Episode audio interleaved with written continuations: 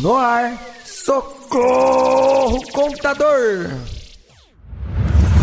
Socorro contador! Esse é o nosso podcast, está começando mais um episódio e o episódio de hoje é férias. Todo mundo merece, né? Pensa bem, descansar. E aí nós vamos falar na parte do empresário sobre férias, sobre esse eh, descanso remunerado. Eu sou Anderson Felício, diretor da Felício Contabilidade. Eu sou a Patrícia Miorance, gerente administrativa da Felício Contabilidade. E eu sou Grazi Campos, jornalista e mediadora deste podcast. Não desconecte, o Socorro Contador está só começando.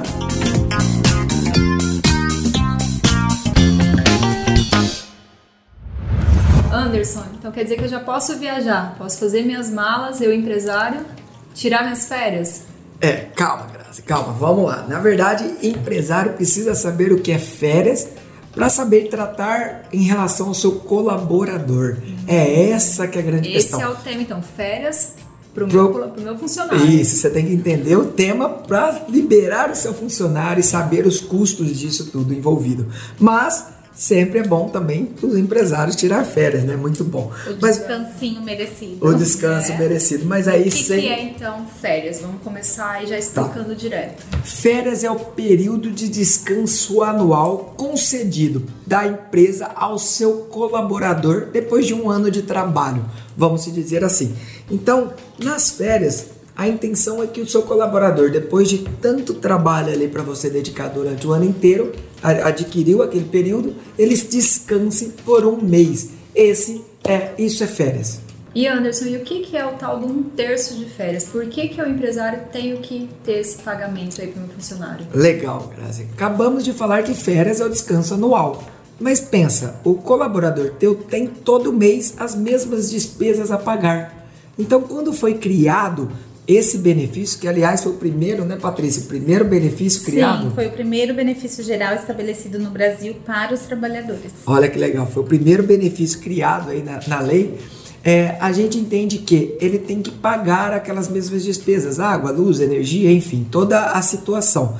E esse um terço veio para que ele consiga realmente ter um valor, uma remuneração maior para ele é, fazer o descanso, viajar talvez, visitar a família, algo do tipo. Então, esse um terço é calculado sobre a remuneração dele das férias mais um terço. Esse um terço que seria 33%, ali 33,33% de remuneração a mais para que ele conceda e tenha um bom descanso nas suas férias, Grazi. E aí, eu já vou falar o contrário também, já vou puxar um lado de como calcular férias. Férias é muito legal. Na verdade, a gente falou no episódio anterior sobre 13 terceiro e a mesma questão. Cada um dozeavos, é, cada mês trabalhado, temos direito a um dozeavos dessas férias. E aí a gente então cataria a mesma situação, a média de remuneração sobre o que o, o, o, o empregador pagou né, ao seu colaborador, qual é a média, dividimos por 12 e aí aplicamos cada um dozeavos gerado. Anderson, mas como assim? Pera, essa conta é para até um dozeavo, seria para as férias. Mas para você ter direito, você precisa trabalhar um ano. Então pega a média desse um ano e aí você tem uma remuneração integral da média. E aí sim, baseado nessa remuneração, você calcula um terço. Então, por exemplo, ganhei em média dois mil reais por mês. É, opa, vou facilitar a conta, hein? Porque aqui é, já que está gravando o podcast. Ganhei uma média de remuneração de 3 mil reais. Tenho que calcular um terço. Então seria 3 mil reais dividido por 3, daria mais mil. Então o total das férias dele é de 4 mil. Mas calma, temos também o desconto de INSS e de imposto de renda que incidem sobre as férias. Então muitas das vezes o governo também vai morder um pouquinho daquele, da, da diferença ali de um terço, como ele também é, consegue, né? é, faz isso, acontece isso dentro da tua remuneração mensal. Ok? Ô Então, Anderson, mas aí, é só para ficar mais claro, essa média de 12 meses é de qual período? Porque Ah. tem a questão que a gente pode dar as férias depois de 12 meses. Isso, muito bom. Na verdade, isso daí é aquisição, você tem direito às férias com o período aquisitivo. Anderson, o que seria um período aquisitivo? Vamos lá, Graça. você entrou na minha empresa dia 10 de fevereiro. Quando eu terei direito a umas férias? Do 10 de fevereiro de 2021 até, por exemplo, 9 de fevereiro de 2022. Então, quando eu completar 9 de fevereiro de 2022, terei um período aquisitivo de férias.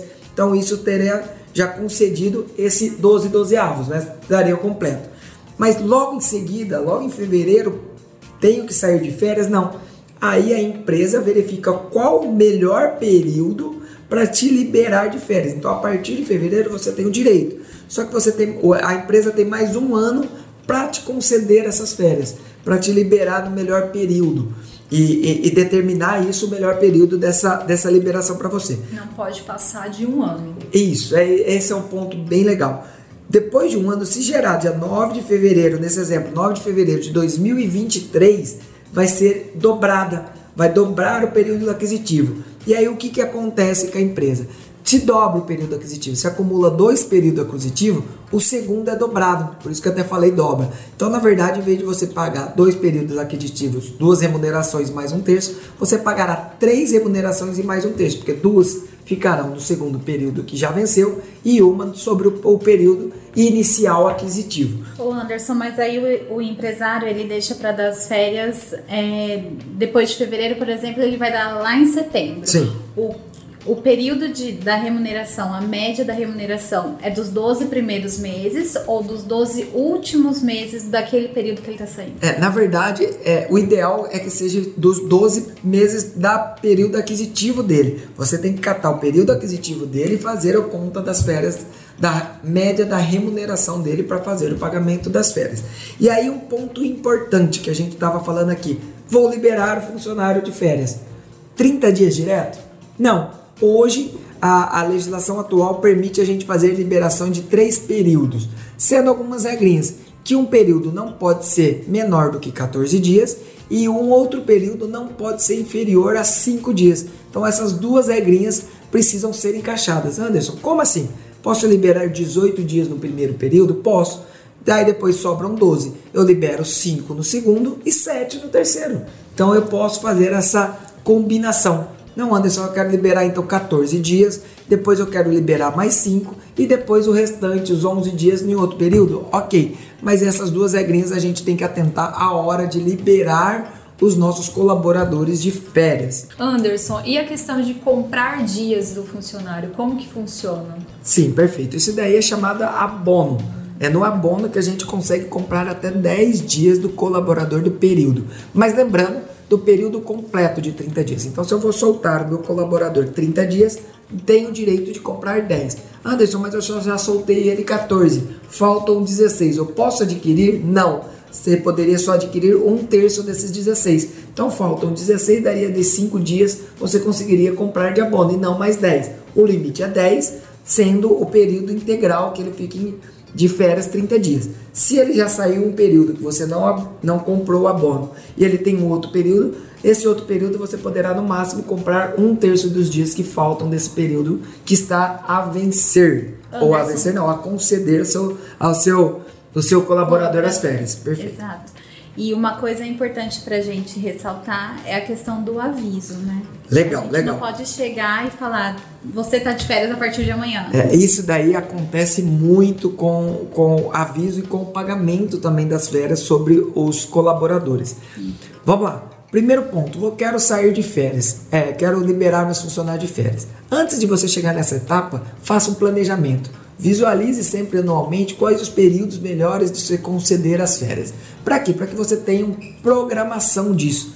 Por quê? Por conta que a gente barra nesse aviso. Quando você vai liberar um colaborador de férias, você precisa avisar ele 30 dias de antecedência que aquele dia ele irá sair de férias.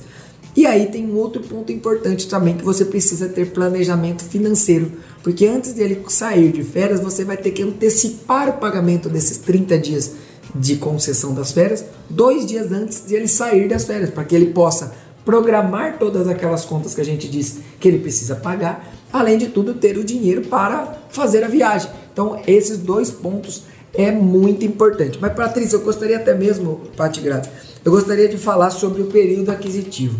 A gente tem muito, mas muito problema em entender o direito daquele período aquisitivo. Por quê? Por conta que o 13 terceiro passa dos 15 dias, te dá direito. Então, se você conta o mês, chega no de 15 dias, contou o mês, já tem o mês do 13 terceiro. Férias também é 15 dias para te dar o mês. Mas férias, como é, é, você pode entrar no decorrer do mês, você tem que contar a partir da data que você entrou. Então, exemplo, se hoje é dia 10 de março, 10 de março, eu só teria um direito de um dozeavos se eu tivesse a, de, trabalhado até o dia 25. Depois do dia 25 eu tenho direito de um dozeavos, porque passou 12 dias. Então, Anderson, 15 dias, 15 dias perfeito. Anderson, e aí então vou fazer uma demissão de um funcionário, algo do tipo. Ou passou-se um tempo, vou, vou, vou acontecer alguma situação. Para calcular isso, então se ele entrou dia 10, se ele não trabalhar até dia 25 ou pós isso, não vai contar um mês. Então se ele passou do dia 15, dia 17, dia 18, dia 19, é 8 dias, no caso, por exemplo, 9 dias da data. Então não conta o mês. Então, para a soma das férias, a gente tem que passar dos 15 dias, mas dentro da data inicial do período aquisitivo. Frisei data inicial do período aquisitivo por conta de uma situação. Tem alguns casos que o período aquisitivo pode mudar a data inicial. São eles, por exemplo, afastamento, auxílio-doença. Se passar de seis meses de concessão do auxílio, quando ele voltar, ele volta com um novo período aquisitivo dali para frente. Dentre outras situações que alteram o período aquisitivo também, é, como por exemplo, se a gente tiver férias coletivas no final de ano e a pessoa for contratada, contratada próxima a essa data, né? Legal, então a Patrícia já abordou férias coletivas, que também é uma questão de férias. O que seria férias coletivas? Eu quero dispensar, faz de conta que somos os três colaboradores, é, é, nós, ou vocês duas são meus colaboradores, eu quero dispensar vocês porque eu vou fechar o escritório no final do ano. Então eu fecho dia 20, voltamos dia 5. Então todo mundo terá direito às férias, eu libero todo mundo e faço o pagamento. Mas a Grazi faz dois anos que está no escritório, teria mais período de aquisitivo, mas a Patrícia tem apenas três meses. Então três meses daria ali numa conta proporcional, três vezes três, uns nove dias de direito. Eu vou soltar ela de 15. Então eu pago ela, solto ela, tenho que remunerar esses cinco dias a mais, ali, esses seis dias a mais, porém quando ela voltar de férias, o período aquisitivo dela, que era a data de admissão, se passa da data do retorno das férias dela e começa a contar ali, porque eu paguei a mais ou o valor, ou melhor, o período aquisitivo do que ela teria direito, concedi as férias coletivas e isso alterou o período aquisitivo da Patrícia para a data do retorno. Voltando em férias coletivas, então, é muito importante que quando você conceder as férias coletivas, você, além de avisar os seus colaboradores com 30 dias de antecedência, você também homologue o seu acordo de férias coletiva no sindicato ou no Ministério Tra do Trabalho, para que tenha ciência de todos os seus colaboradores que aquele período de férias será a, a, atribuído a eles, ok? É somente uma ciência que você precisa, porque quem determina isso é a empresa. O colaborador não precisa ir contra, mas você tem que colher que ele estará ciente, é como se fosse um aviso prévio de todo um aviso prévio das férias de todos os colaboradores em um formulário na qual terá assinatura de todos e homologado diretamente nesses lugares que eu falei, no sindicato ou no Ministério do Trabalho. Isso, para o colaborador tem que ser de no mínimo 30 dias e no Ministério do Trabalho no mínimo 15 dias de antecedência. Isso, é, isso. O aviso, né? O início do aviso 30 dias e se você tem ali mais 15 dias, então até 15 dias de antecedência para estar tá registrando ali, informando o Ministério do Trabalho sobre as férias. Uhum. Anderson, dei o aviso. Olha que legal, agora eu vou trazer uma situação para você. Dei o aviso de férias. O colaborador, só que chegou na hora, eu preciso revogar esse aviso porque aumentou a demanda. É possível? É possível. O, o, o empregador tem esse direito porém também terá que comunicar o, o, colaborador disso. Claro que vai gerar um atrito ali. É muito importante você, porque ele deve estar tudo programado. Se tiver algum custo. Se tiver viagem marcada. É, então, mas se tiver algum custo sobre isso, o, o empregador terá que arcar com isso. Mas cabe ele o cancelamento desse aviso para que a, a muda o, o período de, de liberação de concessão do descanso anual, anual dele. Você está ouvindo o podcast Socorro Contador. Não deixe de nos acompanhar nas redes sociais pelo arroba Felício Contabilidade e também no YouTube pelo canal Socorro Contador. E com relação a faltas, tem como considerar para calcular essa questão das férias? Como que funciona? Legal, até agora nós estamos falando de período aquisitivo que dá direito a 30 dias. Ok, mas dentro desse período aquisitivo você faltou. Isso daí são pontos que podem reduzir a, o período de concessão das suas férias. Então, se você está com 30 dias, se você faltou durante o ano, pode ir vai reduzindo proporcionalmente as férias. Tem uma tabelinha para isso. Se você faltou é, mais de seis dias dentro daquele período aquisitivo, já começa a ter a redução. Já começa a ter a redução de um, dois, três do dias. Do período de gozo de férias. Do período de gozo, que é algo que, a, a, a, como eu disse, tem uma tabelinha, uma regra na lei específica falando dessa redução com falta, oh, Graça. E, oh Anderson, só vamos trazer também para lembrar o pessoal que a gente, é, que o empregador ele não pode soltar o empregado de férias com no mínimo dois dias de antecedências do descanso semanal remunerado hum. ou de feriados, né? Legal. Muito bom, muito importante. É, eu quero conceder as férias para o meu trabalhador, mas só que vai cair numa sexta-feira. É possível? Se o descanso semanal remunerado dele for o domingo, que é o normal de todo mundo, trabalhamos 44 horas semanais, segunda a sexta, tem casos é sábado, e o descanso é no domingo. Então, se isso acontecer, como a, Patrícia disse, é dois dias de antecedência. Então você teria que liberar o seu funcionário, o seu colaborador, até no máximo quinta-feira de férias. Não pode soltar na sexta-feira para conceder por conta do descanso semanal remunerado. Casos, tem outros casos, por exemplo, de pessoas que trabalham no shopping, que tem troca de turno. Lembre-se, então não é no domingo, não é que eu posso não soltar ele na sexta. Não, é dois dias que antecedem ao descanso semanal remunerado. Se o descanso dele for na terça, você pode liberar no máximo segunda, domingo, no máximo no sábado. Seria essa a situação, ok? E com relação ao pagamento, Anderson, o que, que a gente tem que estar atento? Como eu disse, o pagamento é muito importante a gente estar é, tá atento aos dois dias que antecedem as férias, tem que ser antecipadas as férias. E para que isso ocorra, agora falando agora em termos para o empresário, para que isso ocorra, lembra da provisão? Que a gente teve um ponto lá que já falando dessa sobre provisão, cabe aqui também.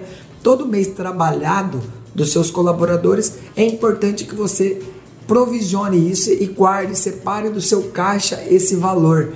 Isso significaria 11,11% em percentual, para que você separe isso por mês na folha de pagamento, sobre a sua folha de pagamento. Por quê? Porque assim certamente você terá o dinheiro para remunerá-lo e não impactará tanto no caixa da empresa quando precisar soltar ele de férias. Perfeito. Temos algumas situações? Sim, temos sim. Lá vem eu de novo. É, uma, uma questão que o pessoal também pergunta muito é eu estou com um aviso de férias de um colaborador e ele se machucou, está com algum acidente de trabalho ou aconteceu alguma coisa com ele e ele precisou se afastar. O que acontece? Muito bem, Patrícia. Então, nessa situação, se acaso o colaborador está de aviso no período ainda de aviso das férias e acontece um acidente de trabalho ou até mesmo um auxílio doença, cancela seu aviso e ele continua, ou melhor, ele vai usufruir desse auxílio acidente trabalho ou auxílio doença pelo período de afastamento dele, concede esse afastamento. Porém, se isso acontece dentro do período de gozo de férias, ele está lá nas férias, machucou a perna dele, capotou lá, foi jogar futebol, nunca jogou e machucou, se empolgou lá e machucou. O que, que acontece?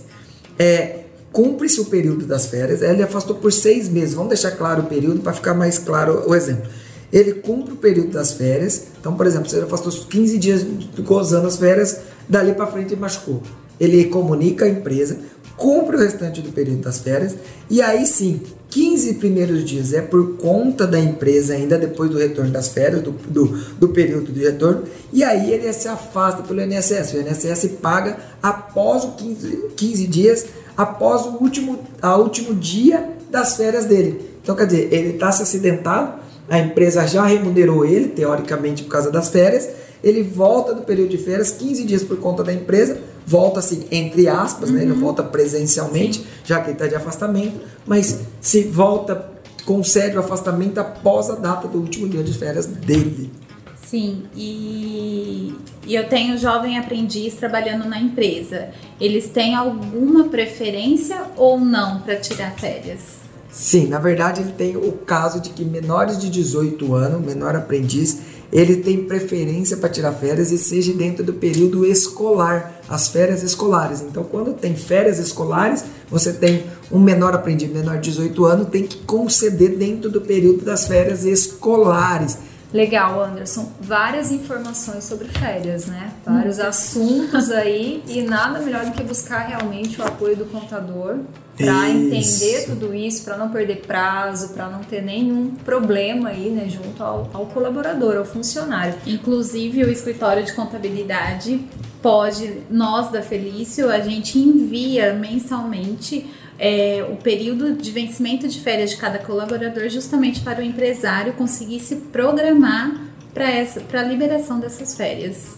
Perfeito. Vamos então fazer um resumo para quem está ouvindo aí dos principais pontos. São muitos, mas vamos tentar fazer dos principais para que eles consigam entender um pouco mais sobre férias, né? Então vamos lá, fazendo o um resumo então desse episódio de férias, que é um episódio muito importante que a gente trouxe. E aí a gente falou sobre o que é férias, falamos sobre período de aquisitivo, falamos sobre o gozo das férias, pagamento, férias coletivo, quanto é importante a gente ter todas essas informações na hora de liberação dos nossos colaboradores para o descanso anual merecido deles, ok? Então siga-nos no podcast, nosso podcast Socorro Contador está disponível lá no Spotify e também disponível no nosso canal do YouTube.